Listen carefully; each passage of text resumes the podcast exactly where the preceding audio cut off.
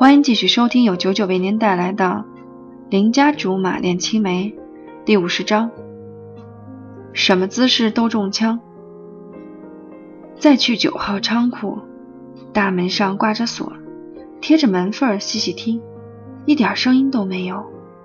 董卓或许是真的误会了，真的生气了，才会这么久不跟我联系，就连自己过关斩将的好消息都瞒着我。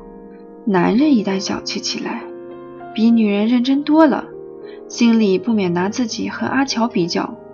要是那天同样的情况换在阿乔身上，董卓是会落荒而逃，还是选择和貂蝉殊死一搏呢？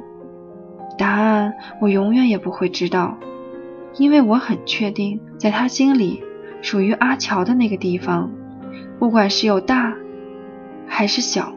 最终，这辈子也只能容纳他一个人而已。这样的想法，如果被他知道，恐怕只会更失望。你找谁？说话的这个摇滚青年依稀有点印象。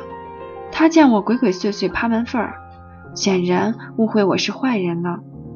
我也差点被他肥出流的造型亮瞎二十四 K 金狗眼。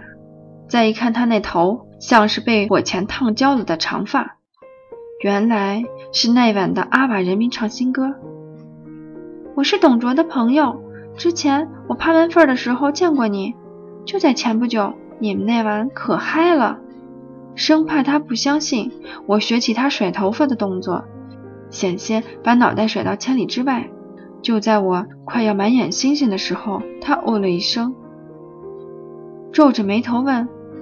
你就那么喜欢发门缝儿？形势所迫，没时间讨论这个没有营养的话题。我直接说明来意。你知道董卓在哪儿吗？我找他有点事儿。他简直拿自己当机场安检系统，俩眼珠子滴溜溜不断向我发射出各种射线。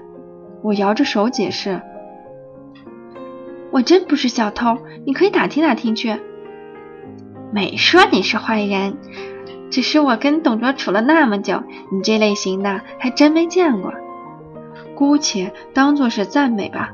在我急迫的目光中，他终于不紧不慢地说：“董卓啊，这会儿正在电视台呢。”刚要拔腿走，他冷不丁又问：“你确定你说的是那个董卓？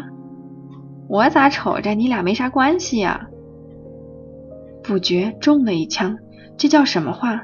难道非要我画个人物关系谱，再拿着教鞭讲解吗？就像胡子拉碴的飞哥和唱歌，就像是划船憋尿的小哥。要是没人曝光，谁能相信他们是亲兄弟？以貌取人这事尤其不靠谱。在奔赴电视台的路上，默默打了许多副稿。待会儿见到董卓，要怎么说才显得自然坦诚？车子才到电视台门口，就见董卓站在花坛边上。我大大方方走过去，假装没事儿，问他在干嘛。他没有表情地说：“等你。”一定是那个阿瓦人民唱新歌搞的密，害我只能把事先预设的情景推翻重来。我有点结结巴巴地说：“祝贺你通过海选。”我就说。好板砖在哪里都能给人开瓢的。此话一出，他脸上布满黑线。我赶紧改口：“那那什么，是金子总会发光的。”长舒口气，我果然还是不能露真身的。好了，我还要回去排练。你有什么事情吗？他看看表，有点不耐烦，心里顿时酸酸的。没想到我都这么屈尊降贵的来求和了，他还绷着不肯把钱事进去。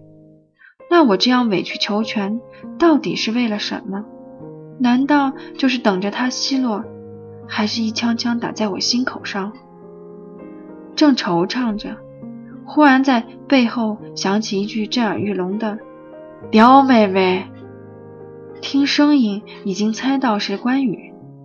当真，没几秒就出现在我面前，看着他，看着我完好无缺的，他十分欣慰地说：“不错不错，看来我的开导还是有用的。